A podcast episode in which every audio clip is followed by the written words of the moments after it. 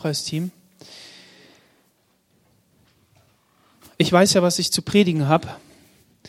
Und ähm, es ist immer wieder gut zu merken und zu spüren, dass es ein und derselbe Geist ist,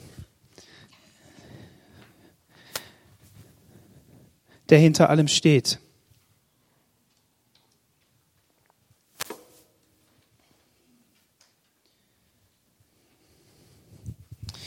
Ich muss noch mal einen Text vorlesen aus einem Lied, das wir gesungen haben. Eine tiefe Sehnsucht in mir zieht mich hin zu dir, in deine Herrlichkeit. Herr, ich suche dein Angesicht, erstrahle hell in deinem Licht und deiner Herrlichkeit. Denn du hast, was ich brauche.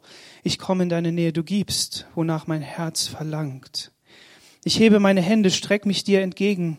Du bist, wonach mein Herz verlangt. Fließe in mir, fließ wie ein Strom. Erfasse mein Herz, Herr. Ich warte schon, dass du mich nimmst und mich wieder in deine Herrlichkeit führst. Ich laufe zu dir, lauf in deinen Arm. Ich gebe dir mein Herz. Ich erwarte dann, dass du mich nimmst und mich tiefer in deine Herrlichkeit führst. Du bist das Kostbarste für mich. Das ist sozusagen die Predigt. Wir sind mitten im Römerbrief. Wir sind mittendrin in diesem neuen Leben, das Gott uns gegeben hat. Und es ist so unendlich wichtig, dass wir unser Fundament gut gebaut haben. Dass wir, oder anders in einem anderen Bild ausgerückt, was vielleicht besser passt, die Wurzeln tiefer in Jesus hineintreiben, in den Boden hineintreiben, dass wir an lebendigem Wasser sind. Und deshalb ist es gut, wenn wir uns mit dem Wort Gottes beschäftigen und wenn wir wirklich uns das auf der Zunge zergehen lassen, was darin steckt und steht.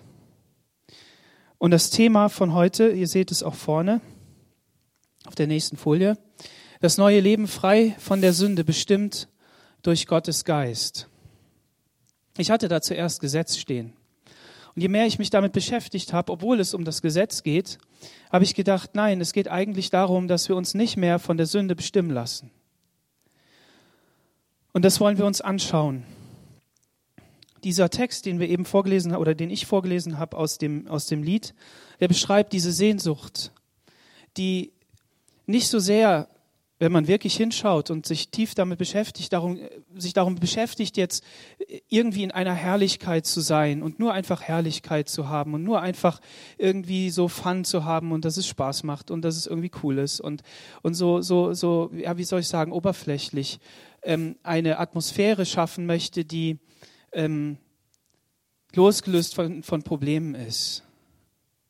Das ist nicht, das ist eigentlich nicht das, was wir brauchen können. Dann hätte Jesus uns erlöst, wäre ans Kreuz gegangen. Jeder, der sagt, ja, Jesus, ich will mit dir gehen, wäre entrückt und fertig.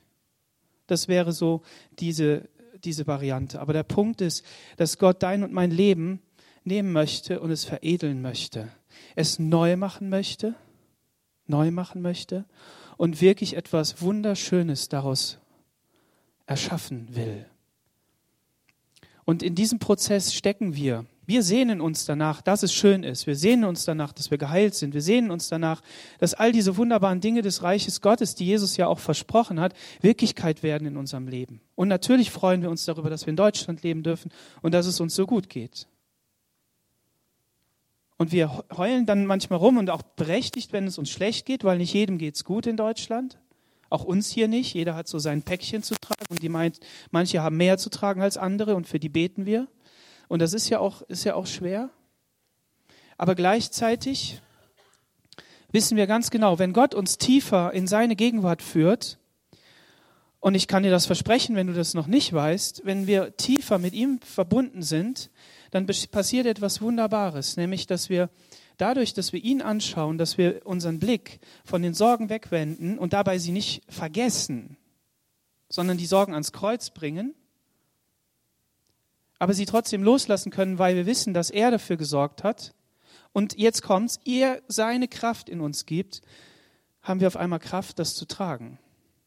Und da, wo wir es noch nicht haben, und nicht jeder hat die, da dürfen wir ihn bitten, dass er mit seiner Kraft kommt und das tut. Und wir haben uns in den letzten Predigten damit beschäftigt, was es bedeutet, wirklich zu erkennen, was, was Gott machen möchte in unserem Leben und dass wir aufgeben und sagen, Herr, tu du dein Werk in uns. Und heute geht es um das Kapitel 7, die Ausweglosigkeit der menschlichen Natur. In diesem Kapitel 7, da wird eben die Sünde beschrieben im Römerbrief. Und der Paulus der dreht sich ja von einer Spirale zur nächsten und, und vertieft auf der einen Seite. Und auf der anderen Seite ähm, kommt er sozusagen dann zum Höhepunkt im Kapitel 8. Und wie gesagt, als ich mich dann beschäftigt habe, habe ich gedacht, okay, das Gesetz steht im Mittelpunkt. Was war das Gesetz? Das Gesetz war etwas, das Gott gegeben hat und wir kommen da auch noch mal drauf. Und es war wichtig. Aber zunächst erst einmal beschreibt der Paulus hier und sagt, ich möchte einen Vers vorlesen aus äh, Kapitel 7, Vers 6 b. Deswegen können wir Gott durch seinen Heiligen Geist in einer völlig neuen Weise dienen und müssen nicht mehr wie früher durch das bloße Erfüllen toter Buchstaben tun. Wow, wunderbar. Das ist doch etwas, das wollen wir. Wer will das? Wir können Gott durch seinen Geist in völlig neuer Weise dienen. Das war mir noch nicht so klar, wie es mir klar wurde, als ich am Ende der Vorbereitung war. Jetzt sagst du, ja, du bist doch jetzt schon lange dabei, du müsstest das doch wissen. Ja, ja, im Kopf schon. Im Kopf schon. Singen wir ja in jeder Lobpreiszeit, ähm, wird immer wieder gesagt und so weiter. Aber irgendwie sagte da etwas runter ins Herz. Und das ist so wichtig. Wir können Gott durch seinen Geist in völlig neuer Weise dienen. Wie sieht das denn jetzt aus? Paulus sagt, dass ähm, er beschreibt das hier mit eben einem Beispiel. Also wenn jemand verheiratet ist, ne, dann ist er an diesen Ehepartner gebunden durch das Gesetz. Und ähm, er ist so lange gebunden an den Ehepartner, bis der Ehepartner stirbt. Und dann ist er nicht mehr gebunden, dann ist er frei, dann kann er wieder heiraten. Und wenn er aber heiratet, obwohl er noch gebunden ist, dann ähm, hat er ein Problem, weil dann ist er gegen das Gesetz und damit sündigt er. Er begeht Ehebruch. Und Jesus führt das ja noch viel weiter und sagt da noch mehr dazu, nämlich dass selbst wenn man sich scheiden lässt, dass man dann auch Ehebruch begeht, wenn man einen Geschiedenen heiratet. Okay, also das Gesetz gibt ganz klar vor, wie es zu sein hat und wie es nicht zu sein hat.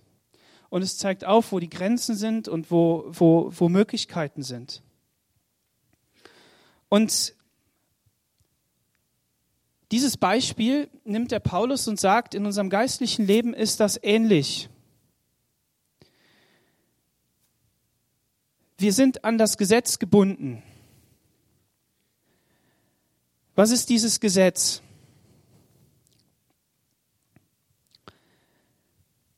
Dieses Gesetz ist ein Gesetz von Gott, gegeben an Mose, an das Volk das Gottes Charakter beschreibt. Also nicht seinen Charakter, aber das, was er will. Wie er will, dass sein Volk ihm dient. Und in diesem Zusammenhang von dem Volk Israel war es etwas sehr Positives, nämlich ein Sklavenvolk, das unter Knechtschaft war, kam zu einem Berg Gottes, zu dem Berg Gottes, begegnete Gott und Gott gab sein Gesetz, damit es Volk in diesem, in diesem Gesetz in Freiheit leben kann. Das hört sich vielleicht für unsere Ohren komisch an, ist aber so. Und gleichzeitig gab dieses Gesetz jetzt eine weitere Dimension frei. Nämlich ohne dieses Gesetz hätten wir gar nicht gewusst, was Sünde ist. Mir ist das mal ähnlich gegangen. Ich ähm, habe da auch äh, in meiner Kindheit etwas erlebt und dann habe ich mit jemand gesprochen und es war ein intensives Gespräch und dann hat er da was gesagt und auf einmal war etwas nicht gut in meinem Leben. Und ich habe mich jahrelang gefragt, sag mal, ähm, das war doch blöd, dass er das so gesagt hat. Und irgendwie habe ich da was verstanden, als ich mich mit dem Wort beschäftigte. Nämlich, dass wenn wir einfach so denken, dass etwas gut ist und kein schlechtes Gewissen haben, dann muss das nicht gut sein.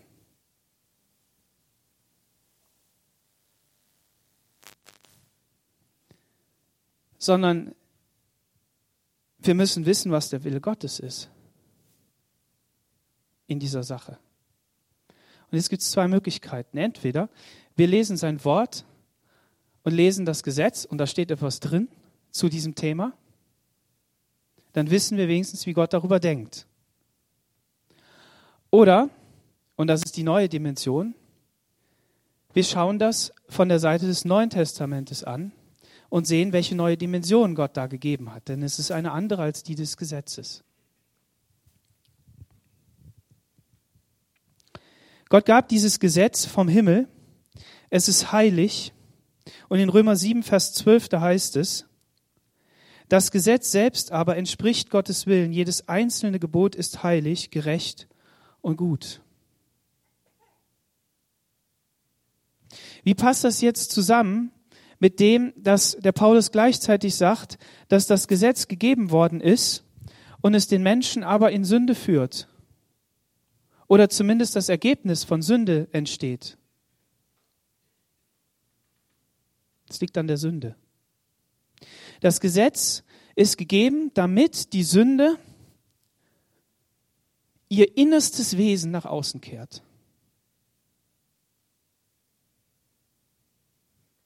Das Gesetz ist nicht gegeben, damit du dich möglichst mies fühlst und möglichst viele Gebote brechen kannst, musst, sondern es ist gegeben, damit die Sünde, die in die Welt gekommen ist und die uns beherrscht, ihr innerstes Wesen nach außen dreht und zeigt. Und das finde ich eine ganz andere Dimension, als darauf zu schauen, wo sind die Begrenzungen und wo nicht.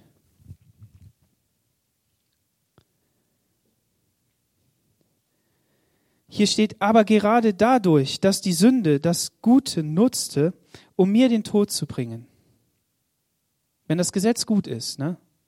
wenn es den Willen Gottes zeigt, wenn es zeigt, wo Gott seine Grenzen hat, dann ist das gut.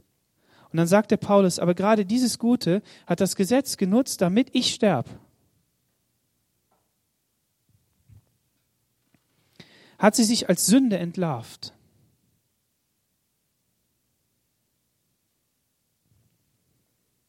Durch das Gebot ist sie in ihrer ganzen Abscheulichkeit sichtbar geworden.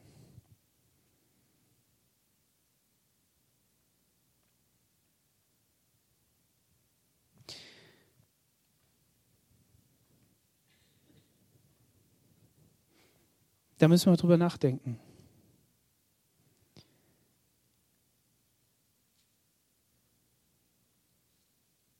Wenn wir sagen, Gott hat einen guten Plan für dein Leben, für die Welt, dann kann ja das, was er bringt und gibt, nicht zu einem negativen Ergebnis führen, sondern dann muss es ja etwas sein, das uns wirklich weiterführt zu ihm, näher an ihn heran. Das ganze Konzept kann ja nicht über den Haufen geschmissen werden, nur weil ein Teil scheinbar nicht funktioniert. Und ich weiß nicht, wie du auf das Alte Testament schaust, wie du auf, das, auf die Gebote schaust, wie du sie, sie ansiehst und wie du sie vielleicht auf Seite rückst oder wie intensiv du sie ähm, liest, so wie, wie David sagt, dein Gesetz ist gut und es ist äh, treu und es führt denjenigen, der es beachtet, wirklich zum lebendigen Wasser und so weiter. Aber der Punkt ist, dass wir Gottes Perspektive auf diese Gesetze und Gebote brauchen. Und das Coole ist, dass wir darüber so reden können und dass wir das sehen können. Das können wir aber nur, weil wir heute leben, nach Jesus. Nachdem wir diese Briefe haben, nachdem wir die Offenbarung des Heiligen Geistes haben über das, was Jesus in, der neuen, in dem neuen Leben, in dieser neuen Dimension gegeben hat. Das war denen, die das allgemeine Volk waren damals nicht klar. Nur Einzelne, die den Heiligen Geist hatten, die wirklich etwas von dem begriffen haben, was Gott gegeben hat, denen wurde klar, Mensch, dahinter steckt etwas ganz anderes, nämlich dass Gott wirklich Gemeinschaft mit mir haben will. Und für mich persönlich muss ja nicht jedem so gehen, aber wenn ich da so drüber nachdenke, dann ist das eine ganz andere Dimension darüber äh, zu, zu denken, über, über den Fakt Sünde im, im Leben. Zu sehen, dass dass es nicht nur ein Kampf ist, ja, es ist ein Kampf, aber es ist etwas, das der wirkliche Gegenspieler des Planes Gottes in unserem Leben ist, in der pursten Form. Und wenn wir diese Sünde durch das Gesetz und das, was, was Gott an, an Heiligkeit in uns hineinlegt, durch seinen Geist, in unserem Leben wirklich offenbar werden lassen, zulassen, nicht im Sinne des Tuns, sondern im Sinne des Lichtes Gottes, das auf dein Leben fällt und sagt, hier ist etwas nicht in Ordnung. Hier ist etwas, das, das musst du zu Gott bringen und sagen, Herr, veränder du das, vergib mir hier meine Sünden, ich muss hier umkehren, ich muss Buße tun. Dann hat es etwas mit Heiligkeit zu tun, mit Heiligung. Auf diesen Weg zu machen, zu sagen, Herr, ich brauche wirkliche Veränderung von dir. Und wenn wir dann dieses Lied singen, ähm, eine tiefe Sehnsucht in mir ist, dass dein Geist durch mich fließt, dann kommen wir eben in diese neue Dimension des neuen Lebens. Und das ist ja das, was Paulus hier sagt. Und da wollen wir, wollen wir weitergehen. Ähm, nämlich, dass er ihm natürlich ganz genau bewusst war, dass in diesem, in diesem Spagat oder in dieser mit Zerrissenheit, wenn wir auf das Ende dann von sieben schauen, ich verstehe ja selber nicht, was ich tue, das Gute, das ich mir vornehme, tue ich nicht. Aber was ich verabscheue, das tue ich.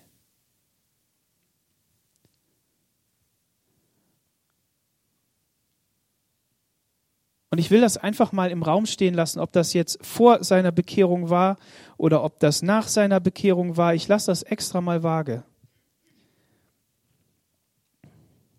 Das bedeutet in Vers 17 nicht, ich selbst tue das Böse, sondern die Sünde, die in mir wohnt, treibt mich dazu.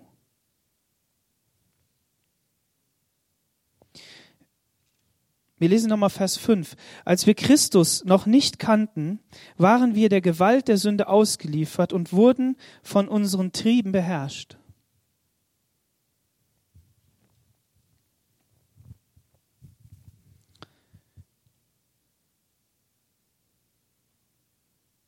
Als wir Christus noch nicht kannten, wurden wir von unseren Trieben beherrscht. Durch das Gesetz wurde die Sünde in uns erst geweckt, sodass wir taten, was ins Verderben führte, weil sie uns angereizt hat, genau dieses Gebot zu umgehen. Und hier liegt auch dieser, für mich ein, ein Aspekt, diese, dass, dass wir uns deshalb nicht verbessern können. Wir können nicht sagen, ja, dann halte ich das halt jetzt.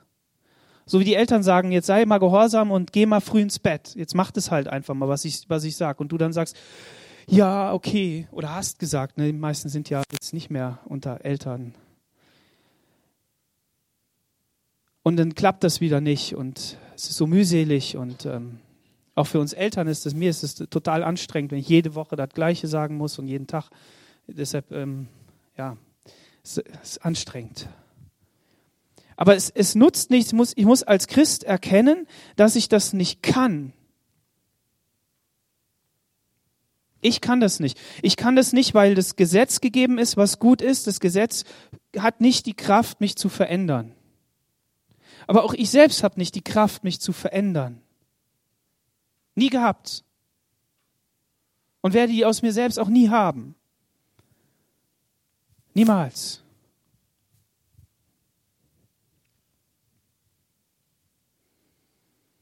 Was müssen wir machen? Wir müssen die Flucht nach vorne angehen. Die Flucht nach hinten bringt nichts. Kapitel 8,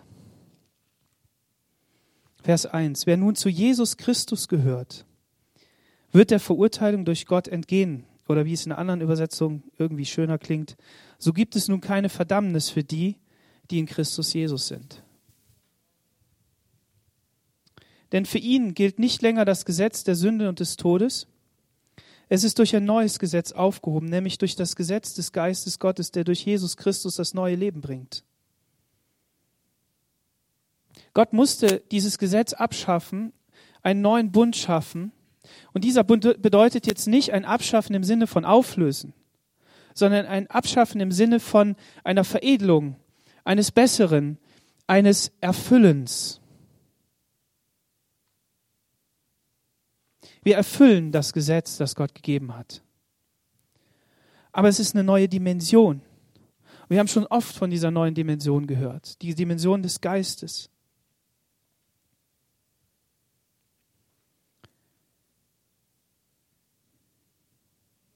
Wie, wie konnte es jetzt dazu kommen? Das Gesetz konnte uns nicht helfen, so zu lieben, wie Gott es gefällt, weil wir an die Sünde versklavt zu schwach sind, es zu erfüllen. Das ist das, was ich eben sagte. Wir sind zu schwach. Wir können das nicht selber erfüllen, dieses Gesetz. Nach wie vor nicht aus eigener Kraft. Deshalb sandte Gott uns seinen Sohn. Er wurde Mensch, war wie wir, der Macht der Sünde ausgesetzt. An unserer Stelle nahm er Gottes Verurteilung der Sünde auf sich. Jetzt können wir den Willen Gottes tun wie es das Gesetz schon immer von uns verlangt hat, denn jetzt bestimmt Gottes Geist und nicht mehr die sündige menschliche Natur unser Leben. Das ist, das ist der Schlüssel. Wenn ich mich natürlich frage, ja, wie geht es mir heute gerade so, dann bin ich damit auf einem Weg. Aber den nennt man Holzweg. Und Holzwege sind Sackgassen. Die führen in den Wald rein, aber nicht weiter. Sondern was ich mich wirklich fragen muss, ist, ja, wie geht's mir? Mir geht's schlecht. Und gleichzeitig zu fragen, Herr, aber was hast du mir anzubieten? Wie möchtest du, dass ich darauf schaue? Und das nicht im Verdrängen, nicht im, nicht im, oh, ich bin jetzt, muss ja ein guter Christ sein, ich muss ja irgendwie das jetzt leisten, sondern eine tiefe Sehnsucht erfüllt mein Herz. Ich will in deine Gegenwart. Ich will, dass dein Geist durch mein Leben fließt. Jesus, ich möchte, dass ich wirklich erfüllt bin von deiner Gegenwart. Führe mich tiefer in deine Herrlichkeit hinein. Lass mich dieses Leben leben, das du für mich hast. Und Jesus sagt, sorg dich nicht um den nächsten Tag. Ja, er sagt das in Bezug auf, die, was er anziehen soll und so weiter. Aber gleichzeitig sagt er, der Geist Gottes wird euch führen. Und das ist das, was wir wirklich wollen. Wir wollen geführt werden durch den Heiligen Geist, oder? Und wer mit dem Heiligen Geist noch nichts anfangen kann, weil er sagt, ich stehe noch ganz am Anfang oder ich bin noch gar nicht so weit, möchte sagen, du willst doch, dass, dass vielleicht willst du, dass, dass Gott dein Leben führt. Deshalb bist du hier. Und er lädt dich ein und sagt, komm her, die Schwachen, die Beladenen, da wo du nicht kannst. Ich will dich erfüllen, ich will dich erquicken, ich will dir geben von dem, was ich habe. Und du sollst durch mich leben. Wir, ich glaube, ich kann uns da wieder alle mit reinnehmen, indem wir sagen, wenn wir unser Leben anschauen, dann kann es manchmal richtig gut sein. Und wir freuen uns daran und sind echt glücklich. Aber das meiste auf dieser Erde ist doch irgendwie mühselig. Irgendwie ist es anstrengend. Es ist, es ist, es ist einfach Mühsal. Und deshalb ist Jesus gekommen für jeden, um, um uns herauszuholen aus der Mühsal, nicht aus der Anstrengung. Das ist, das kann man schon. Also wir, es kann, äh, es ist gut was zu tun. Aber, aber diese, diese Perspektive Gottes auf unser Leben, dieses, dieses wirklich durch seinen Geist befähigt zu sein, das ist das, worin wir leben sollen. Das ist dieses neue Leben. Wer nun seinen menschlichen Wünschen, Vers 5, und Trieben folgt, der bleibt in seiner menschlichen Natur, in seiner sündigen Natur, ausgeliefert. Also wenn ich diesen Bedürfnissen folge, dann muss ich mich nicht wundern. Und ich predige mir zuerst, glaubt's mir. Ich sehne mich so sehr danach, meinen, meinen Trieben nicht zu folgen. Und ich bete darum, dass das nicht nur heute so ist und gestern und vorgestern und und so weiter, sondern dass das, dass das anhält. Dass Gott wirklich durchbricht und mehr gibt, als schon ist. Er kann immer mehr geben. Und wenn wir uns das nochmal vor Augen halten, also die, die Sünde, der kannst du nicht widerstehen. Du kannst ihr nur entfliehen, indem du in die Arme Jesu läufst und seinen Geist in deinem Leben aufnimmst und erfüllt bist vom Heiligen Geist und, und durch Jesu Kraft lebst. Nur dann bist du heilig und bist du rein und kannst bei Jesus sein und wirklich in dem leben, was er für dich vorbereitet hat. Nur dann. Deshalb sagt man dann, nimm dir Zeit für Gott, nimm eine stille Zeit, bau etwas ein in deinen Tag, komm jeden Sonntag in Gottesdienst, besuch die Gebetsstunde, lass dich füllen von seinem Geist und so weiter und so weiter. Beschäftige dich mit Gottes Reich. Aber es geht darum, dass wir eine tiefe Sehnsucht haben, genau da reinzukommen. Wenn aber Gottes Geist in uns wohnt, wird auch unser Leben von seinem Geist bestimmt. Und dann heißt es hier in ähm,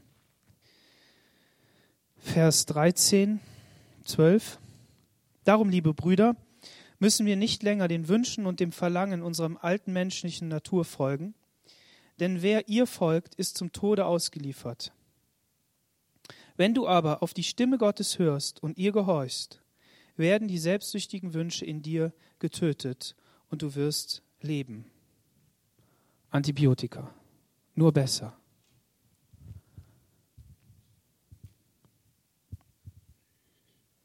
Also wenn wir der Stimme Gottes in unserem Leben gehorchen,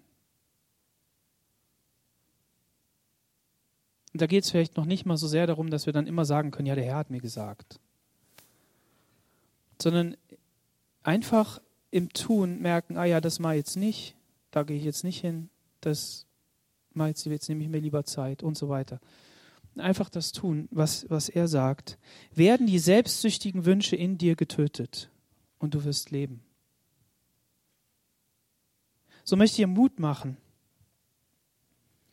diesen Kampf aufzunehmen und diese, in diese Dimension hineinzukommen und zu sagen, ja, ich will mich nochmal neu damit beschäftigen. Das eine ist, ich habe das jetzt gehört, ich habe mich schon lange damit beschäftigt, ich kenne auch schon vieles und da gibt es noch viel mehr, aber ich möchte mir das nochmal so richtig vor die Augen führen. Gott, gib mir eine Erkenntnis von dir, was, was das für mich persönlich bedeutet. Nochmal anders, als der Daniel das gesagt hat und ich das verstanden habe und so weiter.